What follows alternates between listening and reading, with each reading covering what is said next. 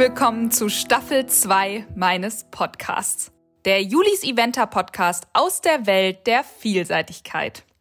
Alright, meine lieben Zuhörer, ich habe mir das Instagram-Feedback natürlich zu Herzen genommen und werde jetzt einfach mal versuchen, das so ganz natürlich und ungeskriptet einfach von der Rolle zu lassen. Es ist für mich ja auch nicht so einfach. Ich bin kein gelernter Journalist. Ich komme nicht aus dem Hörfunk, so wie viele andere Podcaster.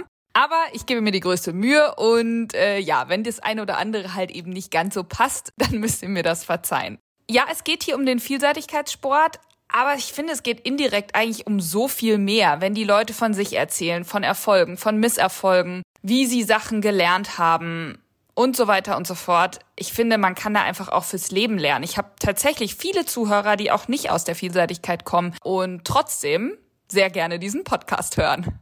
Ganz kurz zu mir, weil ich betone ja immer, dass die Folgen absolut nicht aufeinander aufbauen und deswegen stelle ich mich eben in jeder Folge auch einmal ganz kurz vor. Ich bin Juliane Barth, selber Vielseitigkeitsreiterin, Bloggerin, Influencerin in meiner Nische, versuche mich seit ja jetzt drei Jahren auch als rasende Reporterin bei großen Vielseitigkeitsevents, das heißt Chio Aachen, äh, Lummühlen, ich war in Tryon bei den Weltreiterspielen und so. Also das sind immer super super spannende Events, oh, sind letztes Jahr ja leider komplett weggefallen, aber auch da bin ich immer live vor Ort in Farbe begeistert dabei. Und ja, das ist so das gesamte Konstrukt, was ich mir jetzt seit 2016 irgendwie mit diesem Julis Eventer-Blog aufgebaut habe. Und das nimmt immer mehr Form an, eben auch mit diesem Podcast. Der Podcast ist übrigens nicht dafür gedacht, meine eigene Reitergeschichte irgendwie zu erzählen oder auch von meinem Alltag, denn dafür sind ja alle anderen Kanäle sozusagen da. Also Instagram, Facebook, YouTube, auch der Blog selbst, das erzählt ja fast alles viel von mir und von meiner reiterlichen Karriere, wenn man das so bezeichnen kann. Deswegen ist der Podcast für mich auch so ein kleiner Ausbruch daraus, äh, um einfach andere Menschen kennenzulernen, um das auch ein bisschen professioneller zu machen, um mich journalistisch auch weiterzuentwickeln und so weiter und so fort. Also wenn euch das nur interessiert, dann guckt einfach auf all meine anderen Kanäle, da gibt's jede Menge zu entdecken. Jetzt sind wir heute bei Folge 4 des Podcastes und ich habe es letztes Mal schon erwähnt, es ist Anna Siemer wieder zu Gast. Wir sprechen wieder über unsere jungen Pferde. Wir haben ja eine kleine Reihe gestartet zur Jungpferdeausbildung. Und Anna ist Profi. Sie ist schon Europameisterschaften geritten, fünf Sterne Prüfung, macht das auch schon eine ganze Weile und hat im Moment eben drei junge Pferde zur Ausbildung bei sich. Das sind Pira, Kiki und Krabbe. Da solltet ihr tatsächlich vielleicht in den ersten Podcast reinhören. Das ist die äh, erste Folge der zweiten Staffel gewesen. Da stellt sie sozusagen die jungen Pferde einmal komplett vor. Wir gehen einmal den Status quo durch, wann sie gekommen sind, von wem die Pferde sind und so weiter. Und jetzt in Folge zwei machen wir sozusagen ein Roundup. Ich habe gerade ja auch ein junges Pferd. Ich habe den kleinen Kaspar, der wurde mir zur Verfügung gestellt. Und der hat natürlich auch das Ziel, Vielseitigkeitspferd zu werden. Und da kann ich jetzt sozusagen alle vier bis sechs Wochen Anna einfach mal ein paar Fragen stellen, was vielleicht bei mir nicht ganz so gut klappt. Außerdem gab es ja bei Instagram kurz vor der Folge einen Fragebutton. Den habe ich mir natürlich durchgeguckt, was ihr da für Fragen reingestellt habt, was ihr vielleicht für Herausforderungen habt mit euren jungen Pferden. Und da werden wir auch vier bis sechs Fragen hier in der Folge beantworten. Also alles ziemlich crossmedial heute. Aber bevor es losgeht, eine kleine Sache und zwar diese Jungpferdereihe wird ja unterstützt von einer ganz tollen Firma namens Vitanda. Und das, obwohl Gründerin Kathleen ja ähm, gerade erst meine große Charity-Aktion auch sehr, sehr großzügig unterstützt hat. Und da bin ich quasi doppelt dankbar. Es ist ein so toller Support von Kathleen. Und ich kann nur sagen, für alle, die sich für Stallgamaschen interessieren, die ihrem Pferd was Gutes tun wollen, schaut doch einfach mal auf der Webseite vorbei oder auch bei Instagram unter Vitanda mit V. Sie arbeitet mit Infraroteffekt und das verbessert eben die Blutzirkulation und den Lymphfluss, also zum Beispiel bei dicken Beinen oder auch bei Problemen im Genick, weil sie hat auch so einen ganz tollen Genickschoner und auch eine ganz tolle Fliegenmütze und die sogar mit Glitzer, also schaut da einfach mal vorbei. Ein allerletzter Satz noch, bevor es losgeht. Ich freue mich besonders über diese Folge, denn mit Anna bin ich sozusagen ja schon so warm gequatscht. Also ihr hört quasi wirklich nur einem Call zu, wo zwei Mädels darüber reden, was sie so mit ihren Pferden die letzten Wochen gemacht haben. Also ihr Lieben, ich wünsche euch ganz viel Spaß bei der Folge.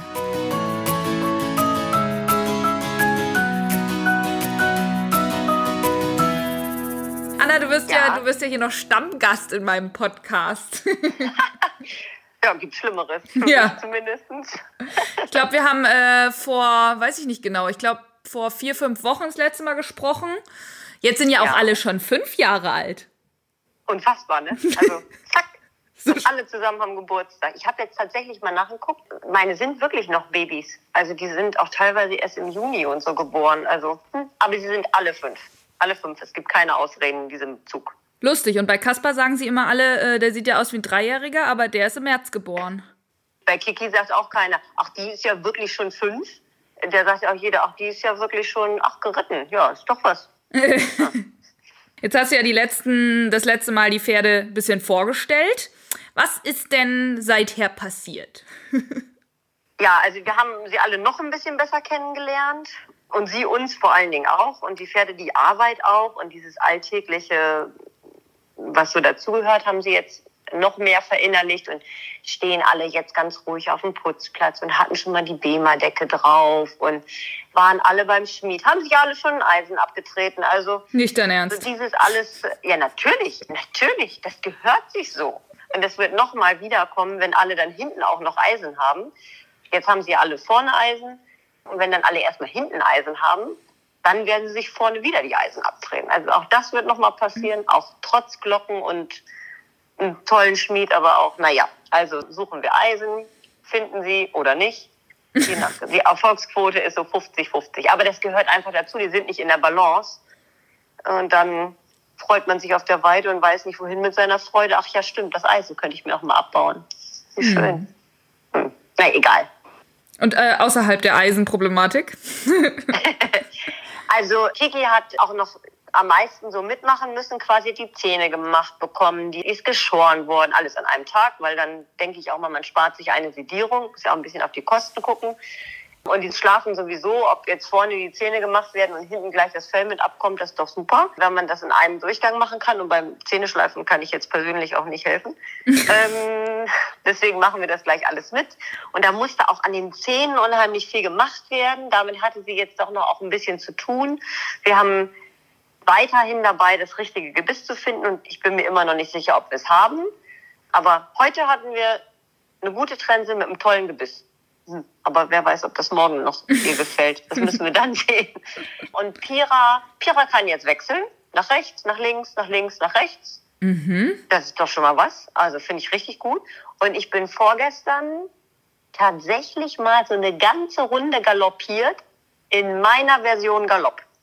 Okay. Und nicht mehr in, hey, ich habe doch einen 5 Meter Galoppsprung, ist doch super. Nee, sondern, ah, ich kann auch kleiner, wenn du willst. nee, und Krabbe entwickelt sich ja so zu unserem Musterschüler, so Everybody's Darling irgendwie. Und ähm, ja, normalerweise reitet ja entweder Kim sie oder ich sie. Und gestern hat Eileen sie mal geritten, unsere Praktikantin, die aber schon über ein Jahr da ist. Und ich habe echt gedacht, was für ein süßes Pferd. Also ist die nicht süß? Und dann trabte sie so durch die Halle. Ich war auch, auch das ist ja ein tolles Pferd. Die gehört zu uns, lucky me. Aber da habe ich mich richtig gefreut. Und die hat auch richtig jetzt schon mal gebuckelt. Also ähm, die anderen beiden sind noch bra. Nee, Pira hat auch einmal gebuckelt. Das erzähle ich aber gleich noch. Und Krabbe hat jetzt auch mal so ein bisschen sich gefreut. Oder ihr war kalt. Oder beides. Da bist du ja froh, wenn du jetzt weißt, wie alle buckeln. Ja, äh, noch nicht. Kiki hat noch nicht gebuckelt. Also da warte ich noch drauf. Ja, ich muss immer so lachen, weil Kaspar, der schüttelt immer nur den Kopf. Der ist quasi, ich weiß nicht, ob der das so beigebracht kriegt hat, dass er nicht buckeln darf, aber er, er kommt in die Halle, wenn er lustig ist und schüttelt dann immer unten so den Kopf und du denkst, oh, jetzt geht's gleich los. Und ja. vorgestern oder irgendwann, ich glaube Montag, da hat er hinten zweimal ausgehauen, aber war dann sofort wieder so, nee, ich darf das ja nicht. Nee, nee, nee. So, bisschen festgehalten. Aber ich denke mir immer so, dann bock doch jetzt mal. ich freue mich fast, ich freue mich fast. Äh, genau. Ich fände es auch besser, wenn sie jetzt einmal richtig buckelt. Das Gefährliche ist ja immer mit diesem fröhlichen Kopfgeschüttel, so dieses mhm. ich freue mich, ich freue mich. Wenn man dann an den Hals klopft und quasi dieses ich freue mich so doll bestätigt, dann kann das auch mal im Sand sozusagen. Also, das habe ich auch schon, ist mir schon passiert. Ja, vor allen Dingen bei ihm ja. ist das noch schlimmer, weil er, wenn du weiter vorne an den Hals kommst, da ja dadurch, dass du ja. so einen kurzen Hals hast, bist du ja automatisch ja. relativ weit an den Ohren. Und das findet er ja total scheiße. Also, dann macht er sofort sowieso sich so rund und macht den Kopf weg. Also, doppelte Vorbereitung aufs Buckeln. Ja, ja, ja, ja. Vielleicht behalten wir es auch erstmal noch. Behalten Sie ganz kurz und halten Sie erstmal in diesem Modus. Du darfst nicht buckeln, nur fast. Das muss reichen. Mehr nicht. Mehr nicht. Ja. Aber es ist ja schon mal schön, dass alle vier erstmal grundsätzlich brav sind. Ja. Also du kannst auch auf Kiki aufsteigen und dann ist sie total an und du denkst so, oh, und fragst an, sagt sie, ach nee, ich nehme das jetzt mal so lieb mit, aber sie macht nichts. Bisher. Bisher. Mm. Es wird noch hm, kommen. Ich sag's dir, wenn wir ja, das erste ja, Mal draußen galoppieren im Gelände. Oh. Naja. So, was wolltest du für eine Buckelstory von Pira erzählen? Ach so, ähm, ja, ich bin ja schon, also jetzt so todesmutiger Turnier geritten ja. und da hat sie gebuckelt. Nein. Da hat sie gebuckelt. Ja, ja, so. Ich war auch verdutzt. Sie glaube ich auch übrigens. Also wir waren beide so ein bisschen irritiert. Und zwar hatte ich nicht die richtigen Sporen, glaube ich, an. Wollte einmal so in der Linkswendung auch Linksbiegung. Sie nicht. Und dann fand sie meinen Schenkel da blöd und hat dann so, ich weiß nicht, ob sie nach dem Schenkel, so zickig nach dem Schenkel sein wollte oder buckeln wollte oder eine Kombination aus beiden. Und dann, dann ging es mal hinten hoch und vorne runter. Hm. Aber ich habe mich festgehalten. Sehr gut, nicht runtergefallen. nein, nein, nein, nein, nein.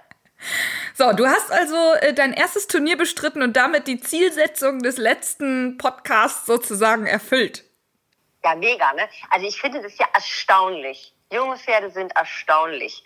Also erst kannst du sie so gerade über ein Kreuz und es ist alles so echt schwierig. Und dann steht ein zweites und ein drittes Kreuz über meinen Stallsprung. Okay, das kriegt man dann so hin.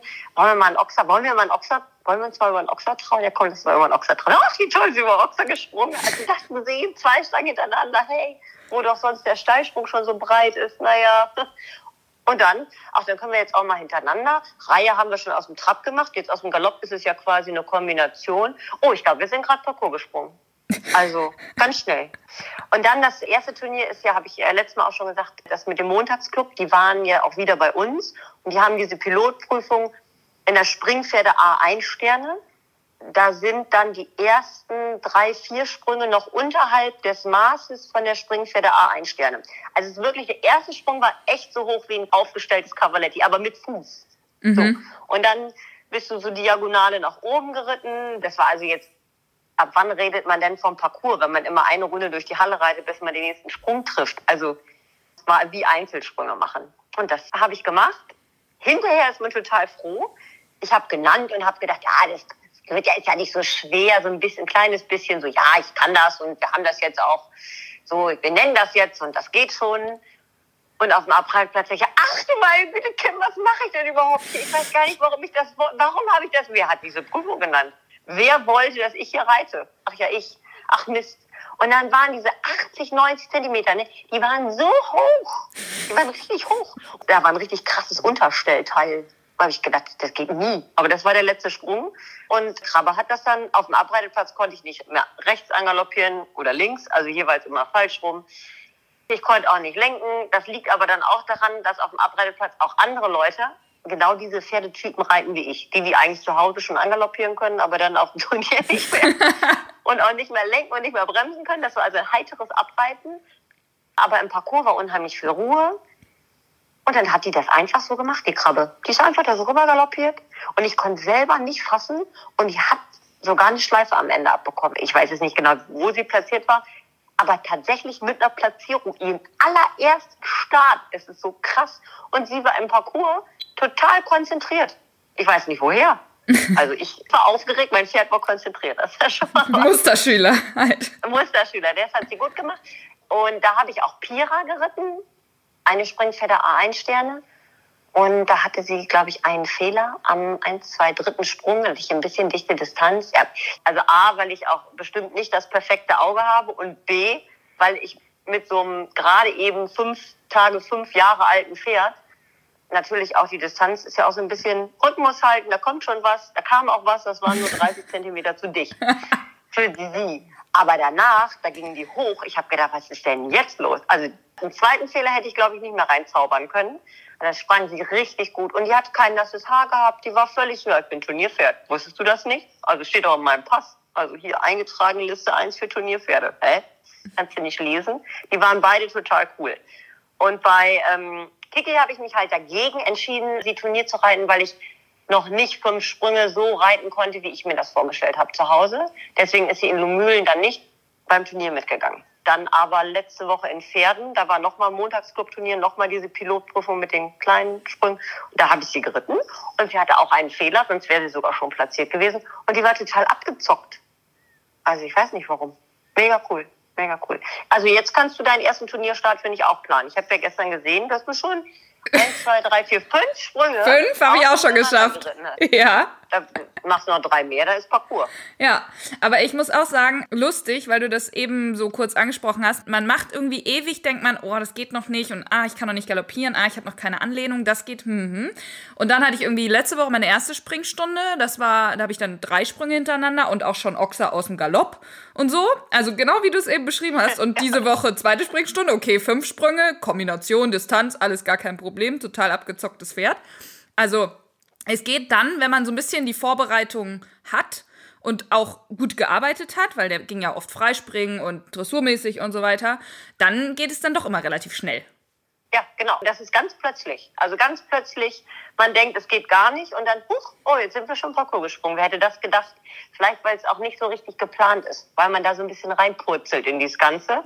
auch wenn ich jetzt Profi bin, aber trotzdem dann denkt man, ja, jetzt machen wir mal ein, jetzt machen wir mal zwei, jetzt reite ich den einmal so hin und her. Ach, guck mal, haben wir schon vier. Und dann sind es auch mal fünf, sechs, sieben und dann ist es eigentlich schon ein Parcours. Ja. Wie hast du denn die drei jetzt so vorbereitet aufs Turnier? Weil das ist ja so ein bisschen auch die Frage für mich. Macht man jetzt vorher die Tage viel oder sind die dann müde oder ja, wie gestaltest du das? Also eins kann ich dir sagen, mit so einem jungen Pferd fühlst du dich nie gut vorbereitet. Also in dem Augenblick, wo ich dann da auf dem Turnier stehe, oh mein Gott, ich bin überhaupt nicht vorbereitet. Und überhaupt, das, also das ist ja alles noch richtig aufregend. Jetzt, Anna reißt sich ein bisschen am Riemen. Du musst Ruhe ausstrahlen, Seriosität, atmen. Das überträgt sich aufs Pferd. Das schaffe ich ganz gut. Und meinem Kopf macht es, boah, das ist aufregend. Und ja, wie bereitet man sie vor? Ja, auch nicht anders als sonst. Also wir machen ja noch keinen draußen Galopp oder was, aber ich habe alle am Tag oder wir haben alle am Tag vorm Turnier ganz normal geritten, nicht weniger oder kürzer oder länger. Am Tag vorher sollen sie keine Sprünge, finde ich, machen, dass man nicht so zwei Tage hintereinander springt. Das finde ich dann irgendwie geht auch. Also es, wenn es denn so ist, dann geht es auch. Sie springen ja auf der Weide auch manchmal rum. Also das kannst du auch nicht kontrollieren. Aber ich würde das nicht zu kompliziert sehen. Man muss versuchen, beim letzten Parcours zu Hause ein gutes Gefühl zu haben. Das ist auch so ein bisschen meine Philosophie. Wir machen zu Hause lieber auch mal ein bisschen weniger oder noch ein Loch tiefer, aber immer mit so einem, hey, du hast es geschafft und das Selbstvertrauen vom Pferd einfach zu Hause immer wieder weiter aufzubauen, dass sie auch selber dran glauben, dass sie es können. Ja. Gab es denn bei den dreien jetzt irgendwie ein Learning für vielleicht ein nächstes Turnier jetzt von den beiden? Ja, also bei Kiki muss ich noch besser lenken lernen oder wir beide zusammen, aber da bin ich eben, weil die auch zwischendurch dann ja noch beim Zahnarzt war und so weiter, mhm. da bin ich noch nicht ganz sicher mit der Trense und dem Gebiss, da müssen wir noch weiter arbeiten. Und es ist ja auch wirklich die Ausbildung, das ist ja ein langer Weg. Du bist ja irgendwie nie am Ende, auch mit einem Erwachsenen arbeitet man ja immer weiter. Und bei allen dreien brauche ich einfach noch eine bessere Anlehnung noch konstanter und stabiler die Anlehnung und ja, irgendwie müssen wir auch die Rittigkeit immer wieder weiter verbessern. Ein Wunder. ähm, aber das wird sich jetzt so ergeben. Also es ist gar nicht so, dass ich jetzt so speziell übe. Ich versuche mich an jedem Tag auf den jungen Pferden darauf zu konzentrieren, dass ich zehn Übergänge richtig bewusst reite. Zehnmal richtig gut angaloppiere, zehnmal richtig gut durchpariere oder Zirkel verkleinern haben wir jetzt ganz viel gemacht, um den Galopp so ein bisschen besser zu sortieren dass man den halten kann und auch mal mal zwei Minuten, wir haben so eine große Uhr in der Halle, auch mal zwei Minuten zu galoppieren.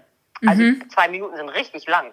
Ja. Also im Arbeitsgalopp. Also so richtig mal zwei Minuten zu galoppieren, dabei mal einen Wechsel zu reiten, mal wieder einen Zirkel, Zirkel verkleinern, wieder mal einen Wechsel. Einfach mal so ein bisschen hin und her spielen. Das reicht schon, finde ich. Gute Überleitung, weil äh, Galopp hätte ich auch mal eine Frage. weil ja, Kaspar hat ja nun mal auch einen relativ großen Galopp.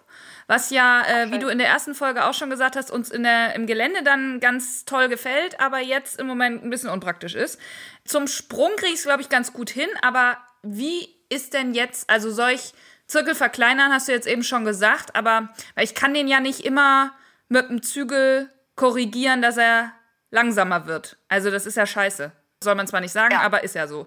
Ja, was mache ich denn? was mache ich denn jetzt, um den Galopp kleiner zu kriegen?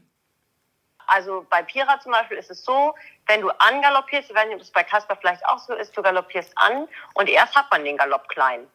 Und dann wird er immer größer, größer, größer und dann, ai, ai, ai, dann geht es nicht mehr. und da habe ich das jetzt viel so gemacht, dass ich bin getrabt, habe versucht anzugaloppieren, was mir auch leider immer noch nicht wirklich nicht konstant durchs Genick gelingt, aber ich ändere auf jeden Fall schon mal die Gangart. Und dann habe ich versucht, eine Runde auf dem Zirkel zum Beispiel zu galoppieren. Und hab, wenn ich gemerkt habe, ich verliere den guten Rhythmus mhm. und die gute Anlehnung, bin ich wieder durchpariert, habe alles sortiert im Trab. Bin vielleicht auch mal eine Wolte geritten, also Wolte, auch mal eine 15 Meter Wolte, jetzt nicht 8 Meter oder so, sondern mhm. so wie man rumkommt ja eben auch. Also, ja, ich komme auch noch nicht, nicht so enger. Ja, ja, so. ich auch nicht. so und dann wieder angaloppieren, wieder den guten Galopp haben, solange es geht halten. Wenn man merkt, es fällt alles auseinander, wieder durchparieren, wieder eine kleinere Linie, wieder. Das mhm. einfach konstant wiederholen. Und wenn er das dann halten kann, diesen etwas kleineren Galopp, dann auch immer wieder brav loben, dass sie auch wissen, was sie machen sollen. Mhm. Er versteht ja wahrscheinlich erstmal, ich will Galopp, ja, kann ich, habe ich, zeige ich dir ich zeig dir, was ich galoppieren kann und ich kann richtig galoppieren. Genau, und der hat dann auch manchmal in den Wendungen, also es gibt so zwei Ecken, da nimmt er so richtig Anlauf. ja. Und danach, fui, durch die ganze Bahn. Alles klar, Renngalopp ist gut. so. Ja, also das musst du versuchen schon zu unterbinden, finde ich. Also Gas und Bremse muss irgendwie funktionieren und auch dieses, wenn er jetzt in einer Ecke das immer so als Start Startbox ansieht, dann würde ich da einfach mal bewusst nochmal eine Wolte reiten und mhm. dann gar nicht unbedingt da rein raus galoppieren, dass er das rausgaloppieren ja. so empfindet, sondern vielleicht da rein in diese Ecke mal durchparieren. Mit Stimme arbeiten. Die jungen Pferde, die haben ja dann auch noch gar keine Körperspannung, habe nee. ich immer so das Gefühl. Also, oder doch mal, aber auch nicht immer. Und die verlieren dann, der Galopp wird größer und größer und dann kommt irgendwann, weil der Galopp sehr groß ist, haben sie sich auch selber wieder so ein bisschen unter Zug aber dass man selber die Körperspannung behält, groß bleibt, immer wieder mit seinem eigenen Körper bremst. Und ja, manchmal, Juliane, weißt du was? Manchmal muss man auch ein bisschen am Zügel rumziehen. Ne, ganz ehrlich, manchmal geht es nicht anders. Schneiden also, wir das besser raus? Auch mal damit durch. Nein, schneiden wir nicht raus. Manchmal, meine Tochter, die ist jetzt drei Jahre alt, wenn die mit ihrem Pony durch die Halle trabt und langsamer werden will, so, dann sagt die dreimal Brr zu Momo, Momo hört nicht zu. Was soll ich Ihnen dann sagen? Richte dich auf, parier. Nee, Carlotta, zieh mal am Zügel. Weißt du, was funktioniert auch? So, ganz pragmatisch gedacht. Leider muss man auch mal, natürlich parierst du nur über einen Sitz und so weiter. Wenn er nicht zuhört, dann musst du auch mal den Zügel nehmen. So, Punkt. Ja, ich kann dir zustimmen. Sehr gut, das werde ich auf jeden Fall probieren, auch mit den kleineren Linien, weil da habe ich noch nicht so viel, also richtig wollte und so habe ich noch nicht so viel gemacht, weil er natürlich dann auch so ein bisschen wackeliger wird. Aber du hast eben schon mal zwei Themen angesprochen, die nämlich auch sehr viel gefragt wurden in diesem Fragebutton. Und das eine Thema ist auf jeden Fall Gebiss. Und das nehme ich jetzt auch als erstes, weil du bist ja hier so ein halber Gebissexperte, wie ich, wie ich gemerkt habe. Beim Clubhouse Talk, glaube ich, war auch diese Woche, ne? Volle Woche, ey. Kannst du quasi so, also ich meine, du wirst jetzt nicht sagen, ja, äh, das Gebiss benutze ich für das junge Pferd und wenn sie das machen, dann benutze ich für das. Wahrscheinlich ist es sehr individuell, aber du hast ja auch irgendwelche Favoriten. Grundsätzlich fange ich an, ein junges Pferd mit einem doppelt gebrochenen Wassergebiss zu reiten. Von welcher Firma das jetzt ist, das lassen wir mal dahingestellt. So, das, was man so hat. Ich würde jetzt gar nicht erstmal großartig einkaufen gehen, sondern erstmal anfangen mit dem, was man noch so, und jeder von uns hat so eins, drei, fünf, acht Gebisse. Und erstmal mit dem anfangen, was man hat. So, und dann würde ich gar nicht so viel tauschen, sondern erstmal probieren, geht gut. Wenn das gut geht, dann brauchen wir nicht tauschen. Wenn es nicht gut geht, dann nehmen wir eine einfach gebrochene Wassertrense. Wenn die dann anfangen, zum Beispiel zu lose auf dem Gebiss rumzuplappeln und die Anlehnung auch so wackelt, weil sie im Maul quasi zu aktiv sind und so gibt's ja auch mal, dass sie so ein bisschen hektisch kauen oder so. Dann nehmen wir ein Olivenkopfgebiss, weil da ist es ja schwerer, das Gebiss zu bewegen, weil der Gebissring und das Mundstück ist es ja zusammen. Und das mhm. macht das Gebiss so ein bisschen langsamer. Wenn man mhm. jetzt einen hat, zum Beispiel, der unheimlich heiß ist, dann würde ich das nie nehmen, weil man dann auch mal so ein bisschen ruckeln muss. Dann hast du auch so ein langsames Gebiss. Aber wenn die jetzt nicht gut rantreten ans Gebiss, dann Olivenkopf. Und ja, es werden auch junge Pferde in Parcours mit äh, Pelham geritten und schrecklicherweise leider auch mit Dreiringgebiss. Das ist jetzt überhaupt nicht so ein Gebiss, was ich gerne habe, was ich aber auch mal benutzen muss beim Pferd. Im Endeffekt muss jeder das rausfinden, was funktioniert. Und man darf halt keine Angst haben, auszuprobieren. Wenn man die ganze Zeit nur denkt, ah ja, es klappt nicht gut, was könnte ich ändern? Das Gebiss, ach nö, müsste ich aus der Trense bauen, habe auch gar kein anderes. Man kann ja immer Leute fragen im Stall aber darf ich mal einmal dein Gebiss haben? Ich meine, da wird ja auch keiner. Also ist das Corona-konform das? Ja, bestimmt. das finde ich, da kann auch mal. Da kann man ja auch mal untereinander tauschen, bevor man jetzt eins kauft. Oder hier bei uns bei Horse Rider kannst du dir alle Gebisse so ziemlich ausleihen, ausprobieren und entweder kaufen oder zurückbringen. Ist doch super. Mhm. Was bedeutet für dich ausprobieren? Also ja nicht nur ein, zwei Tage, oder? Nee, das ist es ja auch. Ne? Dann hast du ein Gebiss eingebaut, geht super. Mhm. Am ersten Tag laufen sie meistens äh, gut. ja, genau. Oft klappt es am ersten Mal gut. Also ich würde da ruhig ein paar Tage mit reiten. Der Reiter muss ja auch damit zurechtkommen. Das Pferd muss damit zurechtkommen, aber der Reiter muss damit zurechtkommen. Jetzt haben du und ich jetzt hier ja auch nicht die Ärmel so voll. Also wir haben natürlich total viel Power und unfassbar viel Energie und mhm. so. Aber wenn ich jetzt drücke oder ziehe, da passiert ja nicht so richtig viel in Pferdeversion, glaube ich. Das muss ja, das Gebiss muss ja auch dafür passen. Und man muss natürlich gerade bei den jungen Pferden immer darauf achten, dass der Tierarzt, wenn er sowieso vielleicht mal da ist, was ich, Impfen, Wurmkur, Klimbim, mal eben einmal mit ins Maul guckt. Ja. Weil dann, ach oh, hat doch ein Wolfsdarm, wo kommt der denn her? Oder hat sich das äh, schief abgekaut oder vielleicht, da ist ja öfter mal was, auch wenn man es gar nicht so mitbekommt. Ja. Ne, oder da ist noch mal eine Milchzahnkappe drauf, die irgendwie stört oder so. Das gibt's ja alles nochmal. Da muss ja. man ein bisschen gucken. War bei Kasper tatsächlich Was? auch. Wir haben ja auch die Zähne nochmal machen lassen und eigentlich war nicht viel, aber ich muss wirklich sagen, dass der seitdem deutlich mehr kaut, deutlich mehr, ähm, naja, Schaum vom Mund ist ja Quatsch. Also so ein bisschen, man sieht halt, dass es wirklich aktiv, dass er wirklich aktiv mehr kaut. Ja, was für ein Gebiss hast du denn jetzt drin? Doppelt gebrochen, relativ dick. Ich wollte noch mal gucken, ob ich eins finde, was ein bisschen dünner ist. Weil er ja doch, er ist ja einer, der sehr gut in Anführungszeichen an die Hand rantritt, noch nicht wirklich in der Anlehnung, aber schon eher stark ist, als jetzt sich ja, irgendwie wegzuziehen. Ja, ja, zu dünn ist scharf, aber zu dick kann ja auch scharf sein. Es muss ja dann auch bei diesen Blütermäulchen auch immer irgendwie ins Maul passen. Da, ja, komm vorbei, ne? Wir haben, wir haben einen Koffer voller Gebisse. Sehr gut. Ja, und die zweite Sache, die du schon angesprochen hattest, ist der fliegende Wechsel. Jetzt hast du den bei Pira ja so ein bisschen üben müssen. Aber wie übst du denn einen fliegenden Wechsel mit einem jungen Pferd? Das ist so richtig ein Lieblingsthema von mir, mhm. diese Frage. Da muss ich jetzt kurz ausholen. also, alle, die das jetzt langweilig finden, müssen jetzt sofort ausschalten. Nein, auf gar keinen Fall also, ausschalten. Nein, natürlich nicht. Natürlich nicht. Also der fliegende Wechsel. Wenn man ein Pferd auf der Weide beobachtet, dann springt ein Pferd einen Wechsel. Die Dressurreiter sollten vielleicht ausschalten. Uns im Geländesport und dabei ein junges Vielseitigkeitspferd auszubilden, ist ja nur so, dass der Reiter ist für Weg und Tempo verantwortlich und das Pferd für den Galopp und den Sprung. Jetzt müssen wir das Pferd in eine Lage versetzen, selbstständig den Galopp hin und her zu tauschen. Ich will nicht in irgendeiner Wendung mich mit einem erwachsenen Pferd hinterher noch darüber unterhalten, ob der jetzt rechts oder links galoppiert. Das soll der eben seine Füße sortieren. Und das muss er möglichst selbstständig machen. Regel Nummer eins für mich ist erstmal keine Angst vor Kreuzgalopp. Mhm. muss man ganz ruhig bleiben. Das Pferd ist hinten nun mal etwas behäbiger und schwerer als vorne. Und deswegen 50 Prozent des fliegenden Wechsels schafft eigentlich jedes Pferd. Vorne sind die immer irgendwie neu sortiert. Das ist schon mal gut. Hinten klappt das meistens nicht so richtig und viele Reiter reiten dann drei Galoppsprünge im Kreuzgalopp, parieren dann wieder durch. Ja, vom Durchparieren lernt, glaube ich, kein Pferd einen fliegenden Wechsel. Also zumindest nicht in diesem Alter. Wenn die hinterher mehr in der Balance und mehr Kraft haben, aber das haben wir alles nicht. Wir haben noch wenig Balance und wir haben noch wenig Kraft. Er möchten aber trotzdem schon einen ganzen Parcours reiten, ohne ständig durchparieren zu müssen, weil dann ja die Konzentration zum nächsten Sprung auch wieder weg ist. Weil angaloppieren können wir ja auch noch nicht so gut.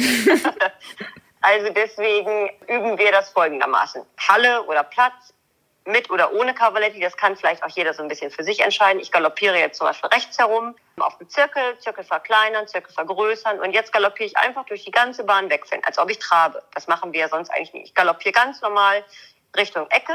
Ich stelle mein Pferd möglichst nicht zu doll nach links, also nicht zu doll auf die neue Seite. Ich galoppiere aber einfach weiter. Ich will den Galopp erhalten. Das ist Aufgabe Nummer eins. So, jetzt 80 Prozent der Pferde werden in der, spätestens in der zweiten Ecke den Galopp nicht mehr halten können, weil er nicht versammelt genug ist für Außengalopp und somit umspringen. Zumindestens vorne. So, jetzt haben wir ja schon mal 50 Prozent vom fliegenden Wechsel geschafft. Jetzt heißt es ruhig bleiben, selber entspannen. Ja, es ist Kreuzgalopp, davon geht ja die Welt nicht unter. Und jetzt kann es auch mal sein, dass es eine Minute dauert. Also ruhig bleiben, ganz gerade im Saal sitzen bleiben, meinetwegen leichten Sitz oder aussitzen, aber nicht so wild dran rumzerren, weder am Hals noch am Pferd noch sonst wo. Und dann, folgender Trick funktioniert immer, am besten mit Dressurgärte auf der neuen äußeren Seite. Das wäre ja, wenn wir jetzt den Wechsel von rechts nach links reiten, die Gerte in der rechten Hand haben. Und dann mit der Gerte oder mit dem neuen äußeren Sporen einen Impuls geben. Einmal so ein Klatsch und einmal pieksen mit dem neuen äußeren Schenkel. Mhm. Wenn er da nicht umgesprungen ist, 21, 22. Schön weiter galoppieren. Schön weiter galoppieren lassen im Kreuzgalopp. Und nochmal erneut pieksen oder Gerte. Zack. 21, 22 warten. Das kann auch jetzt mal zwei, drei, vier Zirkelrunden dauern. Das ist nicht so schlimm. Es muss einem nicht peinlich sein. Gar nichts. Auch wenn da jetzt drei andere in der Halle denken, was macht denn der da? Das merkt der nicht, fährt ist im Kreuzgalopp. Doch, fährt ist im Kreuzgalopp. Deswegen Passiert aber ja nichts. Es ist nur Kreuzgalopp. Meine Güte, halb so wild. Dann gibt es aber auch immer wieder Pferde, die das so nicht lernen. Also ich gehe jetzt mal davon aus, du pickst ihn jetzt das fünfte Mal mit dem äußeren Schenkel oder klackst ihn einmal an mit der Gerte. Dann ist er umgesprungen. Dann lobst du dein Pferd, aber du reitest weiter. Der fliegende Wechsel ist selbstverständlich. Das ist jetzt nicht so ein Ding, dass du ihm da um den Hals fallen musst. Ah, Wechsel, sondern ja, weiter geht's. Am besten gleich nächste Diagonale, gleich wieder zurückwechseln ich mache das auch so, wenn die Pferde an der Longe sind, sind es ja auch ab und zu mal die Jungen, und die galoppieren im Kreuzgalopp. Wunderbar, dann erst schön weiter, schön weiter galoppieren lassen. Weiter, weiter, weiter, weiter. Help yourself. Also da müssen die dann selber wieder rausfinden. Nicht durchparieren lassen. Und bis die Kreuzgalopp scheiße finden und sich raushelfen müssen, nicht über Trab. Jetzt haben wir gerade auch ein junges Pferd, der ist schon sechs, der kann auch keinen Wechsel und der hat das bisher so gelernt, dass er immer durchparieren durfte. Das ist richtig anstrengend, weil der kann jetzt quasi den fliegenden Wechsel über Trab. Das ist total verrückt. Mm. Du kommst zur Diagonal, der macht einen Trabtritt und ist irgendwie wieder im Galopp. Und halt, warte mal, hä? Die Beine hat er getauscht, aber ich habe keine Ahnung wie. Mm. Und mit dem haben wir es jetzt tatsächlich so gemacht, über ein Cavaletti, zwei Cavalettis aneinander gestellt, dass sie so ein breites V ergeben und dann immer wieder hin und her wechseln, dass er erstmal lernt, das übers Abfußen zu regeln, dass der wirklich abfußen muss und immer wieder hin und her. Und dann über eine Stange hin oder das Kavaletti eins kleiner stellen und dann ganz auf den Boden hin und her. Und Kreuzgalopp ist nicht so peinlich. Also wirklich nicht. Ich glaube, viele Reiter haben so Teil, oh nein, Kreuzgalopp. Schnell durchparieren. Nee, galoppier doch mal weiter, entspann dich. Also, ja. das ist nicht so schlimm. Eine Frage dazu noch. Du reitest also Diagonale und dann reitest du aber geradeaus oder wendest du ab auf einen Zirkel? In dem Kreuzgalopp. Ich würde dann schon wieder, nee, nee, ich würde dann schon wieder einen Zirkel reiten. Wenn du dann wieder geradeaus reitest, dann wechseln sie ja wieder in Außengalopp. Ja, ja, ja, genau. Also so. Also ich würde dann einen Zirkel reiten, auch gar nicht zu klein und selber ruhig bleiben. Also was du nicht brauchst, wenn du einem Pferd einen fliegenden Wechsel beibringen willst, ist Stress. Wenn die dann erstmal wegrennen, dann hast du nichts gewonnen. Dann musst du die Cavaletti-Lösung machen. Mhm. Aber wenn sie ruhig bleiben, dann lass sie doch mal eine Minute im Kreuzgalopp galoppieren. Was meinst du, wie anstrengend das ist? Im Kreuzgalopp buckelt keiner. Nee. Können nicht. Kreuzgalopp ist Kacke. Für Reiterpferd und überhaupt. Für den Richter auch. Der findet Kreuzgalopp auch scheiße. Deswegen müssen wir das vorher organisiert haben. Also es geht wirklich, wirklich gut. Pferde mögen keinen Kreuzgalopp und die irgendwie müssen die sich daraus helfen. Sehr gut das Wichtigste ist wirklich, der neue äußere Schenkel gibt den Impuls. Der neue äußere Schenkel gibt einen Impuls, dann wartest du 21, 22, also zwei Galoppsprünge, wieder. Neuer äußerer Schenkel gibt einen Pieks. Oder du nimmst die Gerte und immer wieder klackt. Und hinter muss ja einmal hoch, damit die Beine getauscht werden, hinten sozusagen. Aber viele schmeißen ihren Körper dann so auf die andere Seite. ja, das ist cool, ne? Als ich äh, Ponyreiter war, habe ich es auch immer so gemacht, weil die Großen das so machen. Und hat meine Mutter gesagt, was machst du denn da? Ja, die Großen machen das auch so. Und vor allen Dingen den Hintern dann ganz auf die andere Seite vom Sattel. Genau. Also das muss so. Ich weiß nicht, wenn man einen schönen Hintern hat, dann ist das ja vielleicht gut. Aber ansonsten kannst du den Hintern auch da lassen, wo er hingehört und einfach weiter rein. Ah, sehr gut. Was sind denn jetzt die Pläne für die drei? So in der nächsten, weiß ich nicht, in der nächsten vier Wochen? Also, beim jetzt kommenden Beschlag werden ja alle drei schon vier Eisen brauchen. Das ist das, was mir so gleich als erstes einfällt.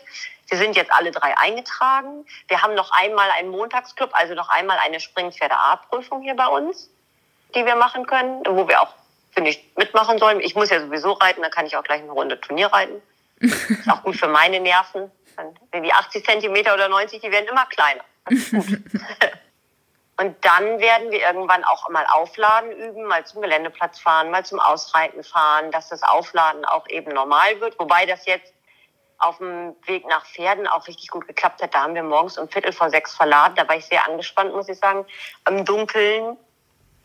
Und dann alle so auf den Anhänger. Und naja, aber es haben sie alle brav gemacht. Ich habe sie alle geklopft und sie haben alle was Leckeres bekommen. Sie sind alle drei aufgestiegen und abgestiegen, ganz brav. Also ich muss echt sagen, gut, gut ab, Ladies. Sehr gut. Ähm, aber das wird jetzt in den nächsten vier Wochen so auf dem Plan stehen. Wir haben ja auf dem Springplatz noch kleine Geländesprünge. Bist herzlich eingeladen, komm vorbei. Wir haben auch ganz kleine Baumstämme. So, das möchte ich mal machen mit allen dreien. Mhm. Jetzt, nachdem der, der nächste Montagsflug ist am 15.02., danach möchte ich dann mal Geländesprünge auf dem Platz machen.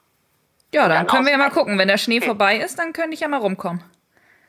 Genau, jetzt kommt ja noch ein halber Meter Neuschnee, wenn Genau. der nicht getaut ist. Dann, äh, finde ich, können wir loslegen. Ja, dann können wir loslegen. Sehr gut. Man legt ja jeden Tag los mit den jungen Pferden, habe ich das Gefühl. Das stimmt. Jeden Tag machst du irgendwas los, irgendwie. Aber nun denn, das macht nichts. Sie entwickeln sich bis jetzt alle, muss ich sagen, echt toll und ich bin ganz stolz auf alle drei. Sehr gut. Wir haben zwar schon eine halbe Stunde, aber ich finde, es kamen wirklich richtig viele Fragen auf diesem Instagram-Fragebutton. Zwei haben wir jetzt schon beantwortet mit dem fliegenden Wechsel und dem Gebiss. Eine fand ich noch schön. Was war dein schönster Moment in der Jungpferdeausbildung in den letzten Wochen? Mit jedem Pferd hat man ja so einen Moment. Genau. Aber Pira hat, als wir angefangen haben zu springen und so aus dem Trab, und dann ist sie ja groß und großer Galopp. Und diese Gymnastiksprünge sind ja für die Pferde mit dem großen Galopp auch immer ein bisschen blöd, weil die müssen ja von Anfang an sich irgendwie klein und kurz machen und kommen dann mit der Kraft ja noch nicht so hin, dass sie dann den Sprung zwar abwickeln können, aber noch nicht, dass du so ein Gefühl hast. Und dann, dann hatte ich ein Gefühl am Sprung, boah, richtig gut. Also die hat einmal hat alles, haben wir alles so organisiert gekriegt, dass ich die Nase vor hatte und ich echt einen tollen Take-off-Punkt gefunden habe und dann die einen Satz gemacht. Also einen leichtfüßigen, von oben gefühlten, spektakulären Satz gemacht. Und es hat sich richtig gut angefühlt. Also muss ich sagen. Der schönste Punkt mit Krabbe war, wir sind in Pferden angekommen. Es war stockdunkel. Wir haben den Schimmel im Stockdunkeln abgeladen. Wir haben die fertig gemacht. Ich bin noch nie in Pferdenturnier geritten. Lara war mit, unsere Praktikantin, wir kannten uns da alle nicht aus. Pferd, Pfleger, Reiter, keiner wusste wohin. Und dieses Pferd ist so lieb einfach hinter uns hergetapert, durch Schneeregen, alleine in der Abreiterhalle gewesen. Die hat nicht gewiehert, nix. Ich war so stolz. Die Halle in Pferden, das war eine, als ob ein Weihnachtsbaum explodiert war. So viel Deko, Klimbim, Bäumchen, Fähnchen, Werbung, Leinwand, alles. Und sie war so, ja und? Kein nasses Haar, völlig entspannt im Schritt am Langzügel, den Parcours angeguckt, nach dem Parcours, ist wieder rausgegangen im Schritt, so, ja, ne, so ein Ausflug ist was Feines. Also das muss ich sagen, das war richtig toll. Und mit Kiki, die lernen wir ja auch wirklich noch kennen, aber die ist total witzig mit Hummel. Wenn du um Stall reitest, und Hummel rennt dann von hinten nach vorne so an den Pferden vorbei. Ist auch so ein bisschen Schrecktraining. Kurze Anmerkung der Redaktion: Hummel ist Annas Hund. Ach so, ja, Falls es jemand nicht weiß. ja, also keine Biene, ist kein Insekt, sondern ein großer, wuscheliger Hund, die regelmäßig von hinten nach vorne, von vorne nach hinten auch mal durch die Pferde läuft. Was ich aber gut finde, also solange ich nicht runterfalle, finde ich das super, weil die Pferde total den Schreck so verlieren. Wenn es da raschelt's mal, da hüpft's mal, das ist, die werden total abgeklärt. Und manche Pferde mögen ja Hunde, manche nicht. Und die, die findet Hummel total toll. Wenn Hummel vor der herläuft, ist sie, ja, ich komme mit. Und bist du, nein, jetzt, ihr sollt hier Schritt gehen. Aber die findet das total toll, wenn Hummel da von rechts nach links über den Weg, ach guck mal, da hat's im Schnee gespielt, Mensch, super, durch den Graben gesprungen. Also, wenn wir auf dem Geländeplatz fahren, dann nehmen wir Hummel mit, dann kann die vorweg und Wollte ich gerade hinterher. vorschlagen. Also, Das ist geil. ich glaube, das machen wir. Also das waren die schönsten Momente bisher, aber da kommen ja noch viele. Das stimmt, da kommen noch viele. Ich weiß gar nicht, ich kann mich gar nicht so richtig entscheiden, was bei mir der schönste Moment in der Ausbildung war ja. bisher. Aber ich muss sagen, ich war am Samstag im für unsere Verhältnisse Tiefschnee ausreiten und der hatte zwei Tage einfach nichts gemacht. Und ich war so überrascht, dass der, der war einfach wirklich totenbrav. Der ist da lange gestapft in dem Schnee und fand das lustig, war nicht irgendwie blöd oder sonst was, sondern ist immer brav vorweggegangen und so. Das fand ich schon ziemlich, ziemlich cool. Also gutes ja. Zeichen und mutig und irgendwie nicht blöd, weil er halt, ne, also da irgendwie ein bisschen frei hatte und so. Also ja, da war ich schon echt sehr stolz auf ihn. Ja, aber das sind ja auch diese kleinen Momente, die keine Schleife und keine Platzierung heißen, mhm. sondern die, wo man vielleicht vorher auch ein bisschen angespannt ist und wenn man dann so merkt, hey, guck mal, es klappt einfach so, dass man sich dann so mit denen freuen kann. Also ich weiß nicht, ob die sich so freuen, aber man selber freut sich so. Ja. So, ich glaube, eine Frage schaffen wir noch. Und zwar fand ich nämlich auch ganz spannend. Fünf Must-Dos in der Jungpferdeausbildung. Beziehungsweise vielleicht auch der größte Fehler, den man vermeiden sollte. Schwer, Hast ne? Hast du schon einen Fehler gemacht bisher? Hast du schon was falsch gemacht? Ich habe bestimmt auch mal zu viel am Zügel gezogen. Aber das kriegt man alles ja. noch korrigiert. noch keine bleibenden Schäden. Nee. Ich finde, der größte Fehler ist aufhören, ans Pferd zu glauben. Also mhm weil es gibt ja auch mal so Tage, ich bin Kiki einmal gesprungen, das ging super und beim nächsten Mal konnte ich irgendwie nicht gut wenden. Ich so, hä, aber es ging doch letztes Mal schon, warum kann ich jetzt nicht mehr rechts und links? Beim nächsten Mal ging es dann wieder. Also man hat ja auch mal ein paar Tage, wo es nicht so klappt mhm. irgendwie, weil sie jetzt gerade gewachsen sind oder einen neuen Weidefreund haben, mit dem sie sich verkracht haben oder schlechte Laune oder den kalt oder warm oder was weiß ich was ist. Das Wichtigste finde ich wirklich, oder was man nicht machen darf, ist die Hoffnung verlieren. Und es geht immer weiter. Also wenn auch das Angaloppieren heute noch nicht gut klappt, dann ist es aber vielleicht schon, dass man schon mal 20 Meter aussitzen konnte, richtig gut. Und dass man das Gefühl hat, die tragen einen schon mal richtig. Mhm. Das ist doch auch schon mal was. Man muss positiv bleiben. Das ist auch das, das ist vielleicht auch das eins der fünf wichtigsten Sachen für mich. Positiv bleiben, dem Pferd gegenüber aufgeschlossen bleiben, die kennenlernen wollen. Ruhig bleiben, auch wenn man selber siehe Anna Siemer auf dem Turnier bei Springpferde A ein Sterne schon echt aufgeregt ist, ruhig bleiben, Souveränität ausstrahlen. das finde ich wichtig. Dann, ich jetzt weiß ich gar nicht mehr, wie viele Punkte ich schon aufgesagt habe, keine Ahnung, aber konsequent bleiben. Also auch wenn das irgendwas nicht so klappt, dann muss man es üben, bis es klappt. Mhm. Also ja, das bei Vierer zum Beispiel ist das Angaloppieren noch nicht immer so richtig durchs Genick. Ja, dann müssen wir das eben weiter üben. Dann müssen wir es nochmal machen und nochmal und, noch, und irgendwann galoppiert sie durchs Genick an, dann wird sie gelobt. Dann kann sie das hoffentlich gut speichern und dann geht es auch wieder ein Stückchen weiter. Also da konsequent bleiben, ruhig bleiben, ans Pferd glauben, das finde ich sind die wichtigsten Sachen. Mhm. Und das Ziel nicht aus den Augen verlieren. Also nicht zu schnell, nicht zu langsam. Oder nicht das Tempo verändern der Ausbildung. Das geht nicht. Man kann nicht in sechs Wochen was schneller machen, wo das Pferd noch gar nicht in der Lage zu ist. Also mhm. man kann nicht, kann kein Besitzer ein Pferd bringen und sagen, kannst du mal in zwei Wochen Geländepferde rein? Der hat immer noch nie einen Sprung gemacht. Kann sein, dass es klappt, kann aber auch genauso gut sein, dass ich sage, nee, der kann nur ein Baumstamm bisher. Ja. Also das Tempo nicht verändern. Das finde ich lustig, dass Oder? du das sagst, weil ich parallel überlegt habe wegen größter Fehler. Und das war zwar nicht bei Kasper, aber ich muss sagen, ich werfe mir immer noch vor, dass ich mit meinem Fuchs damals zu früh Richtung Geländepferde L wollte und das dann nicht geklappt hat und er dann sich zweimal so richtig verschluckt hat am Sprung, also weil er sich halt übersprungen hat und dann Angst gekriegt hat und ich dann echt ein, zwei Saisons nacharbeiten musste, weil er immer wieder Stops hatte.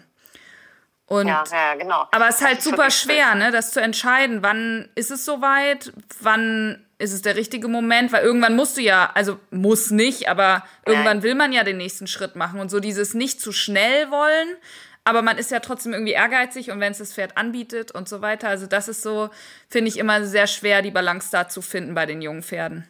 Es ist ein tägliches Abwägen. Was kann, was muss, was kann, was muss. Also machen wir den Ochser jetzt nochmal zwei Loch höher oder ist er doch gerade gut rübergesprungen? Wofür brauchen wir jetzt zwei Loch höher? Mhm. Aber einerseits, warum jetzt nicht? Er ist doch gesund und fit und machen wir es nochmal oder oh, jetzt hat er einen Fehler gemacht oder hat sich erschrocken. Hm. Aber das hat man ja immer mal wieder, dass man an diesen Punkt kommt und sagt, ich habe es verbockt. Mein größter Jungpferdefehler oder einer der, nee, nicht meiner, ich, ich habe ganz viel falsch gemacht schon, aber bei meinem ersten eigenen Jungpferd, das war Cancun, da war der vier. Ich war gerade vom Pony umgestiegen aufs Pferd. Er war mein erstes Pferd. Und dann ging der doch nicht am Zügel im Schritt. Wirklich nicht. Der ging nicht am Zügel im Schritt. Und ähm, dann habe ich da so eine Halle drauf rumgeübt und also natürlich auch mit Zügelhilfen eingewirkt auf ihn. Und ich war 16 Jahre alt und dann ging er am Zügel. Ich war so stolz. Meine Mutter kommt in die Halle und ich weiß es noch ganz genau, wo ich war und wo meine Mutter stand.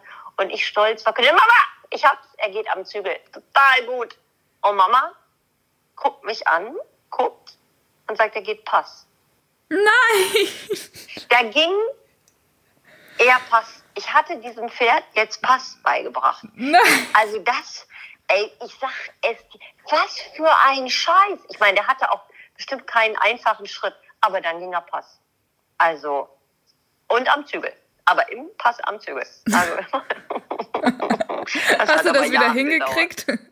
Ja, aber, aber er blieb gefährdet. Also er, wenn du falsch gesessen hast oder ich verspannt war oder nicht richtig getrieben habe, dann hat er das ganz easy wieder aus dem Repertoire rausgeholt und ging brav weiter Pass. Also Oh nein. ja, aber das passiert einfach, glaube ich. Das Erfahrungen passen nur dem, der sie macht. Es macht uns ja, jede Erfahrung macht uns wieder wertvoller. Heute kannst du sagen, ja, das war zu schnell Gelände für der L geritten.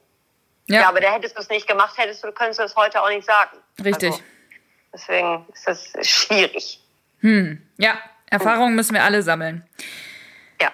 Meine liebe Anna, ich glaube, für heute haben wir uns sehr gut wieder auf den neuesten Stand gebracht. Und ja, ich würde sagen, Ja, wir, wir. aber stopp, stopp, stopp, stopp, stopp. Was? Was willst du denn in vier Wochen können? Na, ich will. Äh, Ich finde das total gut, dass wir immer so vier Wochen sagen, was machst du denn in vier, vier, fünf Wochen? Was kannst du in vier, fünf Wochen? Also, in vier, fünf Wochen habe ich das erste Turnier genannt. Oder zumindest im. Ausblick. Ja. Noch nicht geritten. Ich habe nicht gesagt, noch nicht geritten, ne? sondern ge genannt. Und ich würde ein Baumstamm bei dir gesprungen sein, hoffentlich. Okay, gut. Okay, dann Ja, machen wir das. das ist doch ein guter gut. Plan. Das ist, das, das, das auf jeden Fall. Ja, tipptopp. Und wenn wir das machen, sind die Leute sicherlich auf Instagram auch dabei. Genau. Tipptopp. Die nehmen wir alle mit. Genau. Kein Problem. ja, du hattest auch Baumstämme. Baumstämme, wir wollen Baumstämme machen. Ich will noch mehr Turnier. Noch ein Turnier ein geritten, so genau. Perfekt. Und ausreiten und verladen und so sowas. auch ja, verladen Aber wäre wenn du vielleicht bei mir einen auch. Baumstamm machst, ist das ja inklusive Verladetraining. Genau. Clever. Kombiniert. Clever kombiniert. Ja, sehr gut. Okay, ich freue mich. Sehr gut. Dann vielen Dank, Anna, und wir hören uns in vier Wochen. Ja, super. Alles klar. Bis dann.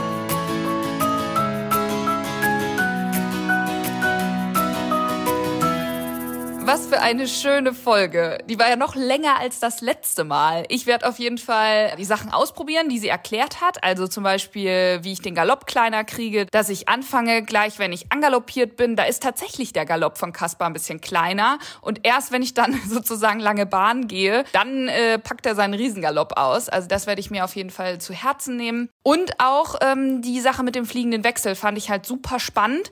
Er springt den ja oft äh, aus der Natur heraus richtig oder er landet sogar richtig nach dem Sprung. Trotzdem muss man das ja jetzt so ein bisschen üben, weil ich will ja nicht, dass es einfach nur aus Zufall passiert, sondern ich möchte es ja auch anfordern können. Vor allen Dingen im Hinblick darauf, dass Nessie gar keine fliegenden Wechsel springt und das wirklich ein Problem ist ab und zu, will ich das bei Caspar natürlich gleich richtig machen.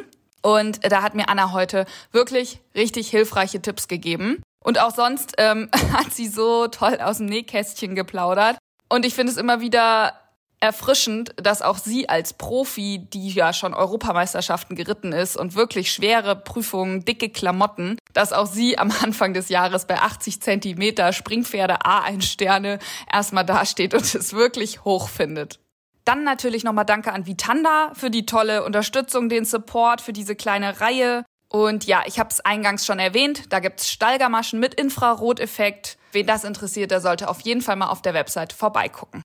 Last but not least, ein kleiner Hinweis. Wenn euch der Podcast gefällt oder vielleicht auch nur die Folge, dann könnt ihr den Podcast ja unterstützen. Ich habe da ein PayPal-Konto unter der E-Mail-Adresse podcast.julis-eventhat.de. Das ist auch überall verlinkt, das müsst ihr euch jetzt nicht merken. Aber da könnt ihr sozusagen eure Unterstützung zeigen mit einem kleinen Beitrag, der hilft mir, weil ich finanziere damit die Technik, den Schnitt, die Zeit, die ich hier reinstecke. Und ansonsten ist es ja alles sehr viel kostenloser Content, den ich liefere. Und ich freue mich da wirklich über jeden, jeden Beitrag, weil der hilft, das Ganze hier weiterzumachen. Gut, jetzt sind wir fast am Ende der Folge angelangt. Welchen Gast wir als nächstes hören, ist noch nicht ganz klar. Ähm, das hat nichts mit Anteasern zu tun, sondern es steht tatsächlich noch nicht ganz fest, welche Folge ich als nächstes aufnehmen kann. Ich bin da ja auch immer von meinen Partnern abhängig. Bis dahin, hört fleißig die neuen Folgen. Lasst gerne auch mal so eine Bewertung da bei Spotify oder bei Apple. Das äh, sieht immer gut aus, wenn viele Sterne bei den Podcasts stehen. Und ansonsten stay tuned und bleibt gesund.